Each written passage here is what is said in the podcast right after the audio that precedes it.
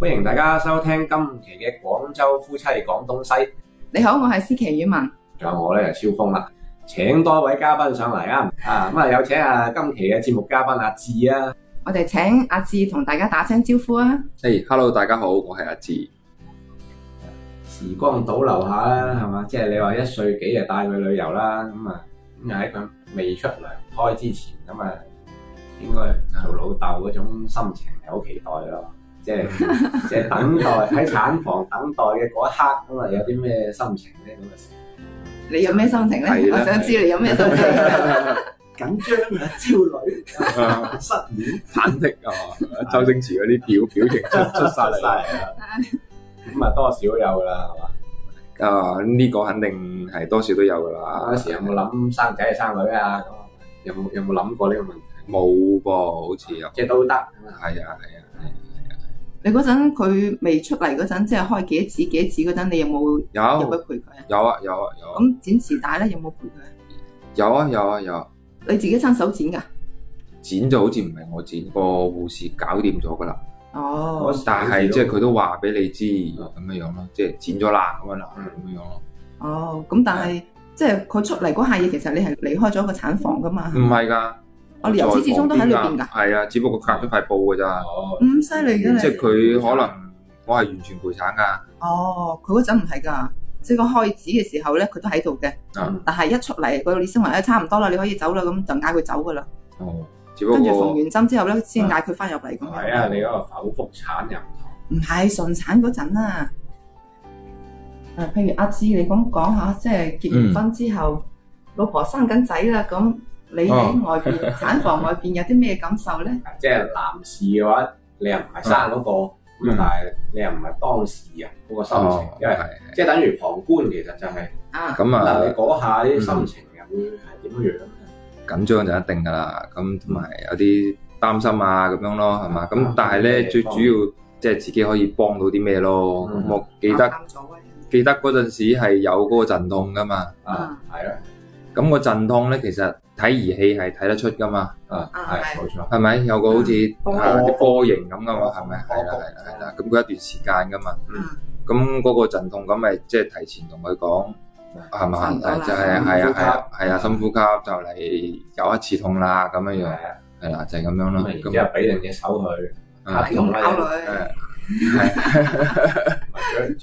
我記得佢就握呃實我嗰個啊拳頭咯，即係即係我啊遞定隻手俾佢噶啦，啊係嘛？咁未試過咁大力㗎係嘛？係啊，搞手瓜嗰陣時實實贏啦係係嘛，啊，係啊，咁啊係咯，即係擔心誒擔心邊個方面咧？即係順唔順利啊係啦係啊係啊，主咁要咁你入埋係去呢產房睇㗎啦嘛，即係你唔同嗰啲話喺喺產房外邊喎嚇，喺裏邊嚟㗎咯啲係啊佢咁啊我嗰陣時未入去嘅，咁再入去裏邊嗰陣時就跟聽嗰個助產士講咯，係啊佢要你點配合就點配合咯，喎。哦，啊有咁冇跟住。加油加油！係啊，咁有㗎，個助產士有㗎，係啊。咁其實我發覺嗰個助產士咧，佢人哋身經百戰啦，係咪？啊原來真係唔係全程喺度嘅，你就陪佢，係啊，你就陪佢陪到佢差唔多真係臨盆啦，或者係咩嗰陣時候，個助產士先至入嚟嘅啫。係啦。唔係佢喺度都好啦，佢喺度執下其他嘢，整下其他嘢，但係佢唔係理你㗎。喂，咁呢即個係佢都好啊！你知唔知我生大仔嗰陣，嗰、個助產士喺度睇憨豆先生，你知唔知啊？哇，激到我即啊！係佢就喺度執啲嘢，或者係喺度即係準備一啲嘢咁嘅意思啦。即係佢有佢做嘅嘢，我哋唔知啦。咁但係佢就都都喺度行前行後嘅。啊咁啊，佢睇到咁上下嘅時候啦，又過嚟摸下你啊，搞下你個肚啊，咁跟住繼續啦，繼續加油啦，咩咁跟住咁好啦。咁啊，到差唔多嘅時候，咁好似乾坤大挪移咁喺度，咁啊整下整下咁咁啊啊，出嚟啦咁。啊出嚟啦。咁啊出咗嚟之後，咁啊第一次見到呢種小生命嘅誕生，你有啲咩感覺？第一次抱住佢， 係嗰陣時未抱嘅，嗰陣時係啊，未我淨係齋見嘅，係啊見啊嘛，咁啊喺個佢幫你清洗咗先俾你見嘅，係啊係啊係啊。咁咪即係哦仔嚟嘅，咁佢話佢話啊嘛，佢醫生話係啊。啊啊，要伏喺媽媽度噶嘛。仲有一樣嘢係比較得意啲嘅，即係我都係比較新印象嘅就係係嘛？ ，OK 搞掂晒產房裏邊啲嘢，咁啊醫生話啊你你上翻去房間啦咁嘅時候，啊，咁啊一開門嗯，嗰陣時係八點零九點鐘，朝頭早，係咁然之後咧天氣又好，嗯，咁咧就嗰個產房對象正東方，啊，自己內部嗰啲有條走廊啊嘛，即係一路咁啊嘛，你出邊就係病人行嗰啲啊嘛，佢內邊個走廊，咁啊行一條走廊咁啊一開門就哇，我咪有新嘅一日咁樣，即係嗰個啊景啊，同埋即係好似你頭先辛苦完啦咁，一開門就好似睇動畫片咁樣樣啊係嘛？見到生命之光，係啊係啊係啊係啊係啊係啊，就係咁啊！所以我當時都有講過哇，我想佢個名度帶住個希字嘅咁樣，啊咁但係不過即係希又太難寫啦，後嚟就即係都想有個日字嘅咁樣樣啊啦，所以就改咗依家呢個名啦，即係揀嘅時候都有咁嘅諗法咯，係咯。幾好啊！嗰刻係好得意嘅，咁你又剛剛係嘛生個仔，跟住就嗯嗰刻佢就正正係八九點鐘嘅太陽剛剛射入嚟個產房度嘅。即係好有意義啊嘛，即係感覺係啊上所有嘢都配合晒但係啦，個醫生一開門就陽光普照咁樣啊，咁你見到你個仔嗰陣有冇影相啊？即係嗰陣時冇帶嘅，應該係冇帶嘅，就去到翻到產房嘅時候影。啊哦，翻散係啊，翻去產房嗰陣時影嘅，基本上都係你哋見到嗰張都係，即係嗰陣時我哋我都可能有發俾你或者乜嘢嗰時候係啊嗰陣時見到嗰張就係哦，喺房間㗎啦。因為我見啲電視劇嗰啲咧，啲阿爸好緊張啊嘛，嗱攞住個 camera 嗰啲咁咧，自拍啊嘛，係啊 TVB 啊，啊以前嗰啲 DV 啊。第一次抱嗰啲軟綿綿嘅衣有啊咁，嘅諗有好啊！咩你感話覺是啊？話嗰陣時都唔夠膽，咪一開始咪我記得應該係最初都係嗰個醫保嘅，哦，即係房間裏邊嗰個護士啊係啦，房間裏邊有個護士㗎嘛。哦，個護士遞俾你嘅係啊係啊係啊係啊係啊！啊，即係一般又唔使自己唔使過自己手啦，誒、呃你一下子未知點樣樣抱起嘅時候，咁啊嗰個阿姨係佢抱落你度咯，即係嗰嗯即係個佢阿姨。教你點樣係啊係啊，嗰個阿個姨會教你點抱嘅，幾好嘅幾好嘅，抱咗幾耐啊？有冇唔捨得放手啊？都有啊有啊有啊，抱咗好耐。當時記得係有冇喂奶咧？咁你嗰陣當時係佢飲奶粉噶嘛，啊，即係未開奶或者點嘅時候喺醫裏邊飲奶粉㗎嗯，嘛。咁我啊記得佢嗰陣抱兩個都係，我都有同佢影相，第一次抱咁樣，影低佢啲相。第一次抱零年抱、一歲抱、兩歲 抱㗎係嘛。啲冇經驗嘅爸爸係點樣樣嘅咧，咁啊留低呢個證據，會唔會雞手鴨腳咧？咁咪肯定係抱啊就還 O K 嘅，即係如果講雞手鴨腳冇就冇問題嘅係啊，雞手鴨腳就沖涼啊嗰啲地方嗰啲環節就會驚啲啦咁樣啦。誒，呃你老婆大緊肚嗰陣有冇去上嗰啲咩育兒班啊？嗰啲咁嘅嘢，嗰啲應該會有教㗎，有有有係嘛有有實操過㗎啦，應該係嘛？十咁都係唔同嘅，係啊係啊係啊即係實操還實操，係啊真係抱到手又唔係啊係一回事，係嘛？係啊係啊，粗嗰啲嗰啲膠公仔，佢都有教嗰啲咩呼吸法啊嗰啲咁樣噶嘛。啊嗯咁你哋生完小朋友啦，三個人啦，咁嗯你哋通常會做啲咩嘅咧？即係會玩啲咩嘅咧？三個人哦，上三個人啊，咪玩翻細路仔最中意玩嘅煮飯仔 咯。係啊，男仔啊應該冇唔係即係喺屋企就而家個仔大咗咁啊，嗯誒咪一齊煮飯咁啊，其實都幾好玩嘅咁。啊，即係有啲共同參與係嘅啊係啊，佢又有可以參與到落嚟係嘛，咁啊係啦，會唔會煮睇書啊？咁樣咧，你哋三個都會都會係嘛都有都有。即係兩個嚟陪住佢睇書咁咯咁啊，佢有佢睇，我有我睇喎。咯。哦，咁你咁個氛圍幾好啊，我覺得。唔打交嘅時 候咯， 係嘛好少打啊嘅，啊咁你點打啫？兩個大一個細，一個打下細啊。係啊係啊係啊。我仔仔即係做過邊啲有意義嘅事情啊嘛，特別難忘。得閒嘅時候咪一齊煮飯啦，咁啊，嗯咁啊佢有佢做嘅嘢，然之後佢又幫手煮味餸，或者係佢又佢自己參與其中，又食得好好開胃，好開心。自己煮梗係食得開心啦。係啊係啊係啊，咁佢可以幫啲咩嘢手啊？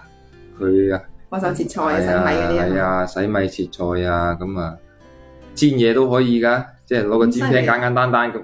誒咁佢又中意咁 OK 啊玩，咁咪一齊玩啦。咁即係其實嗯就都係好即係好和諧嘅，冇鞋嘅時候就好鞋咯。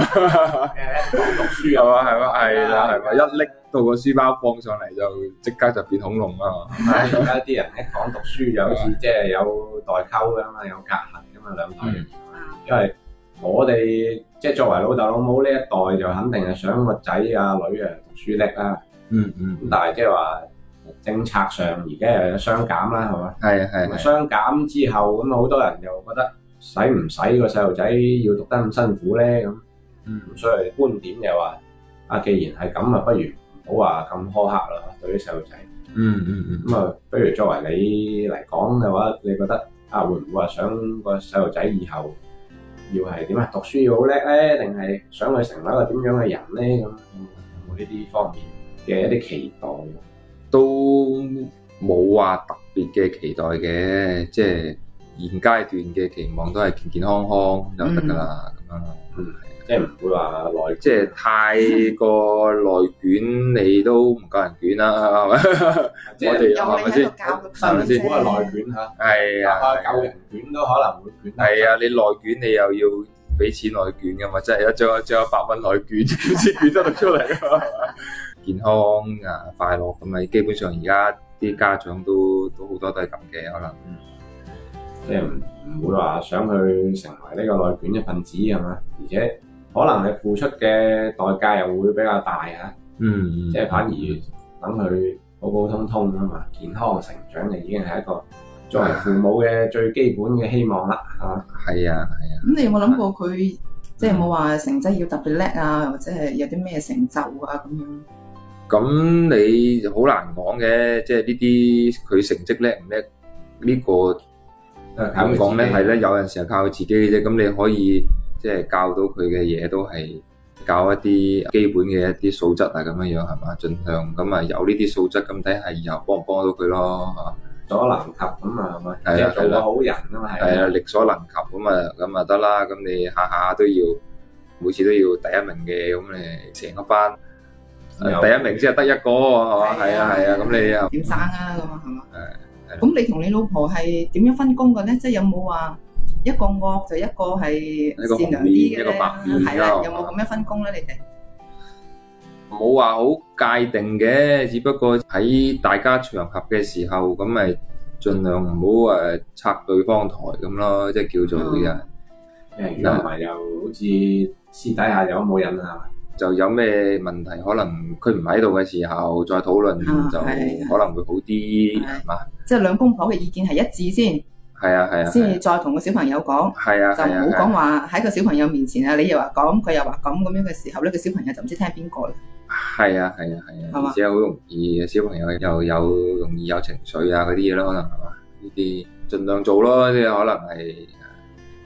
即係有陣時知道，但係你做唔做得到，可能又又另外一回事嚟啊嘅係係，而家啲大道理個個都知係嘛係啦，做唔做到啊，另外一回事。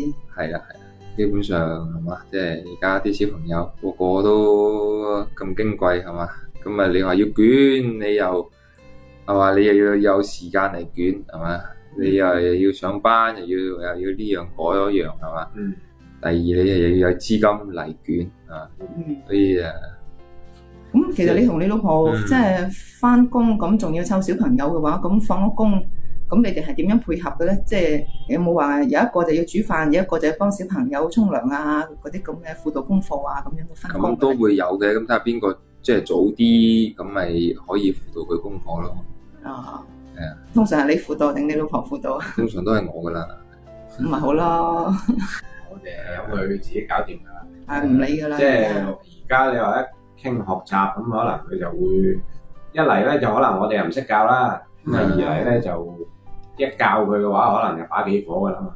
自己可能覺得好容易，咁但係咧佢就係唔明嘅，因為呢啲好多屋企作為家長嘅都係面臨呢啲問題啦。咁所以教仔咧就唔好自己教啦，係啊啊嘛？俾人哋教俾人哋教唔使攞氣啦。係啊，咁啊，所以點解托管班都成行成市啊？就係咁樣樣啦。嗯，好多放學都喺嗰度做功課，係嘛做埋功課先翻屋企啊，咁樣。係啦，咁啊最愉快啦，翻到嚟食飯沖涼，唉，嗯大家幾和諧。咁啊，如果唔係嗰啲叫咩？平時唔講學習就家庭和好啊嘛。有父慈子孝，係啊，一講學習啊，雞飛狗跳。咁我反而覺得係學校嗰啲知識咧，就等翻學校嘅老師教，即係譬如啲咩生存技能啊，又或者係啲人生方向啊、大道理嗰啲，我覺得都係要阿爸阿媽自己教翻會比較好啲。嗯，嗯係嘛？其實啲細路仔啊睇老豆老母頭㗎啦，即係話嗯呢個大人係點樣樣，咁佢已經係不知不覺喺度模仿緊，係即係阿爸係係，阿媽係點樣做嘅，即係對待一啲事情佢係點樣處理嘅咧，咁嗯咁佢都會係咁樣去有個行為習慣嘅模仿，所以肯定係自己呢個角色又要樹立一個好啲嘅榜樣。嗯不過我反而覺得咧，包括係兩公婆嘅呢種，即係啲關係咧，其實都會影響到下一代嘅。即係如果阿爸阿媽嘅關係都唔好嘅話咧，其實會可能會影響到小朋友咧日後佢嗰啲誒戀愛觀啊咁樣嘅。婚姻觀啊，係嗯啊，唉，如果誒老豆老母成日嘈交，咁啊結婚嚟做咩咧？咁啊，係啊，咁我就唔結啦，咁樣係嘛？係啊，咁啊有的確有嘅，係所以盡量能夠保持和諧啊，唔好嘈交啊，係嘛？係啦，冇錯啦，教子之道又係夫妻相處之道啦。係啊。嗯所以人哋講話，其實育兒嘅階段亦都係一個育己嘅階段，嗯即係點樣去反省自己。所以我幾贊同呢種觀點嘅，其實係嗯，係咯。咁嚟緊你同你老婆都八週年咯喎，有有冇啲咩想同你老婆講咧？其 實都八周年啦，好似你哋咁樣樣係嘛，十幾年啦，啊和諧有愛係 嘛。大家合作愉快啊合作咁愉啊，快係嘛？係啦係啦咁樣樣啊。即係有時啦，佢兩公婆又好似一個拍檔咁樣。係啊股份有限公 司啊，變咗股份無限公司咁啊都係。 係啊，啊多謝另外一半嘅包容啦，咁樣啊，嗯主要係包容嘅啫。係啊係啊咁啊係，點啊，即係點講咧？你兩公婆啊係嘛，冇可能話樣樣嘢都冇矛盾係嗯嘛，冇冇問題咁噶嘛係嘛，係啊咁啊互相包容啦。嗯互相遷就啊啲嘢係嘛？嗯嗯如果唔係點行落去啊係嘛？咁啊，通常都係㗎。如果兩個都好要強咧，就好難相處咯。咁啊肯定有一個進，有一個退咁啊，嗯或者係你又大家換個節奏係嘛？嗯我進嘅時候你咪退咯係嘛？嗯我多退啲嘅時候你又進咯。多啲跳下 cha cha 啦。夫妻相處之道啊，所以我記得咧，之前有人講過咧，就係話其實點解會有結婚周年紀念日呢一個日子咧？啊就因為呢一日到期 啦。咁大家係咪繼續要續合唔續期咧？係啦？係咪要繼續簽合同咧？咁啊呢日就係嘛啊，要慶祝下啦。咁咁啊，但係你好似有啲企業咁啊，無固定期限㗎嘛，一做到十年嘅之後就冇固定期限啦，咁係咪？咁啊，但係婚姻又唔係咁樣，婚姻又嗯，可能一年一簽㗎嘛，唔係㗎，咁你到咗五六啊歲嗰陣，你可以簽無限期㗎，係咪啦？有啊要好似咁好多分年，銀婚嗰啲係啊，都已經冇變數㗎啦，呢啲係咪啦嗯啊都？唔係㗎，係嘛？即基係本上啦，要啊簽無限期合同啦，呢啲係係係啊，啊，即係當然望又唔敢望啦，係嘛？即係走入呢個殿堂㗎，都想大家就開開心心咁咯。嗯所以我哋做呢個節目都係希望傳遞多啲正能量俾咁多位嘅天下嘅夫妻咁啊！係啦，或者係誒嚟緊即將步入婚姻嘅人係嘛嗯？俾佢一個參考咯。多謝阿志過嚟參與我哋嘅節目啊！我哋希望下一次又可以採訪到佢啊，又或者係採訪佢嘅另一半啦。係啦，咁啊，除咗又採訪佢哋兩位啦，都當然希望採訪更多夫妻檔嘅朋友啦，係嘛？嗯，即係可以上嚟我哋節目一齊嘅。係啊，分享下佢哋嘅經驗啦，俾我哋聽啦。好，咁我哋就下期節目再傾啦喎，好啊，係咁啊，拜拜拜拜。